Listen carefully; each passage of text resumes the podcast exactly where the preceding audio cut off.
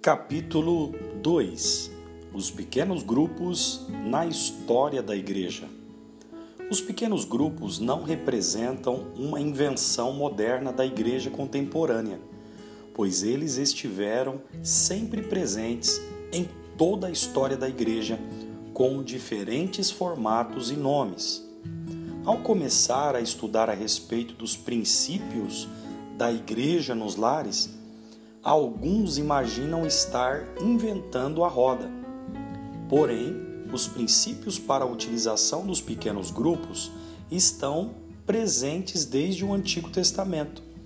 Em Êxodo 18, Jetro aconselha a Moisés a reconfigurar seu modo de liderar o povo de Israel no, no deserto, estabelecendo líderes no meio do povo, pessoas que o ajudariam a carregar aquela pesada carga. Até então, Moisés ficava encarregado de guiar o povo e julgar suas causas, o, que Jetro considerou contraproducente, pois Moisés não aguentaria continuar concentrando apenas consigo a responsabilidade do cuidado de centenas de milhares de pessoas.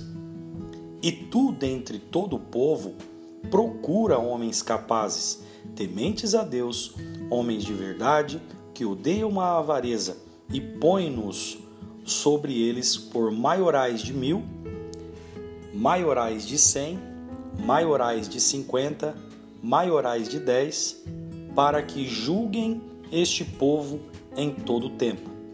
E seja que todo negócio grave tragam a ti.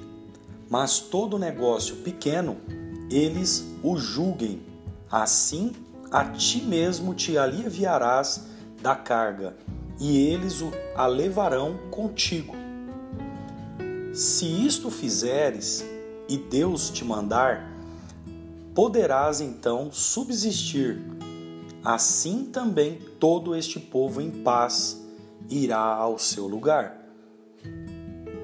E Moisés deu ouvidos à voz de seu sogro e fez tudo quanto tinha dito.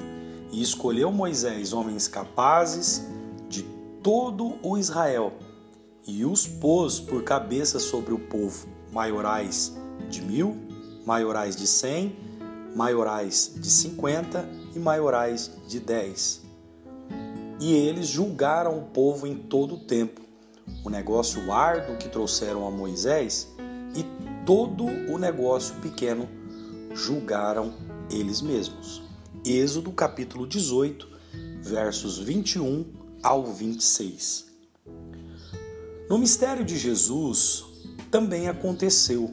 Apesar de estar sempre rodeado por multidões, Jesus, em seu ministério terreno, deu atenção especial a um pequeno grupo de doze discípulos que o seguia por onde quer que ele fosse.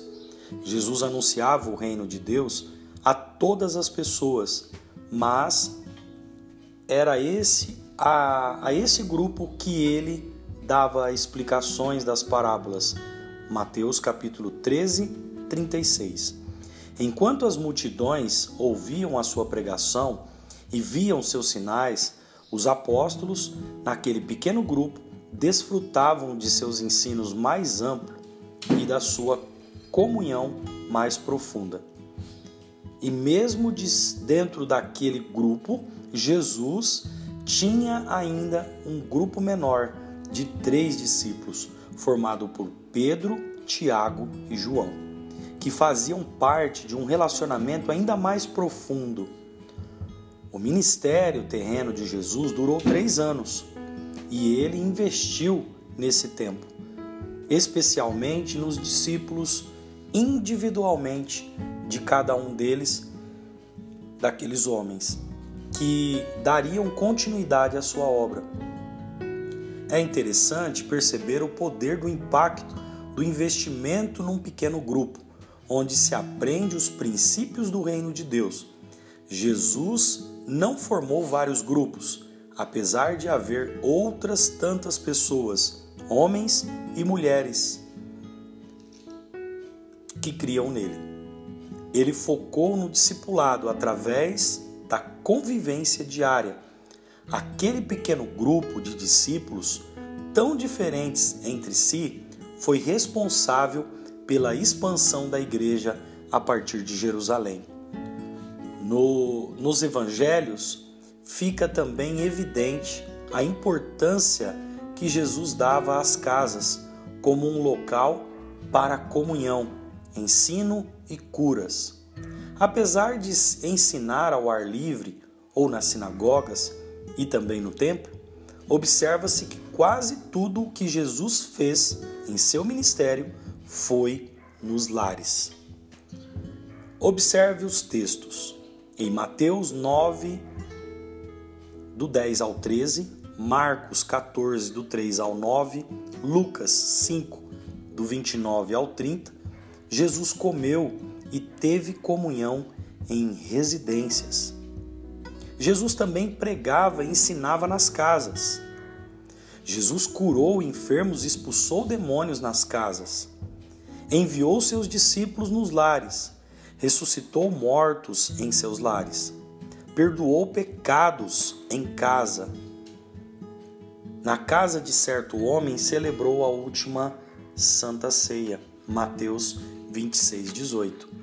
Jesus deu prioridade às casas, quer de judeus, quer de gentios e isso revela para nós o caráter totalmente revolucionário do ministério de Jesus.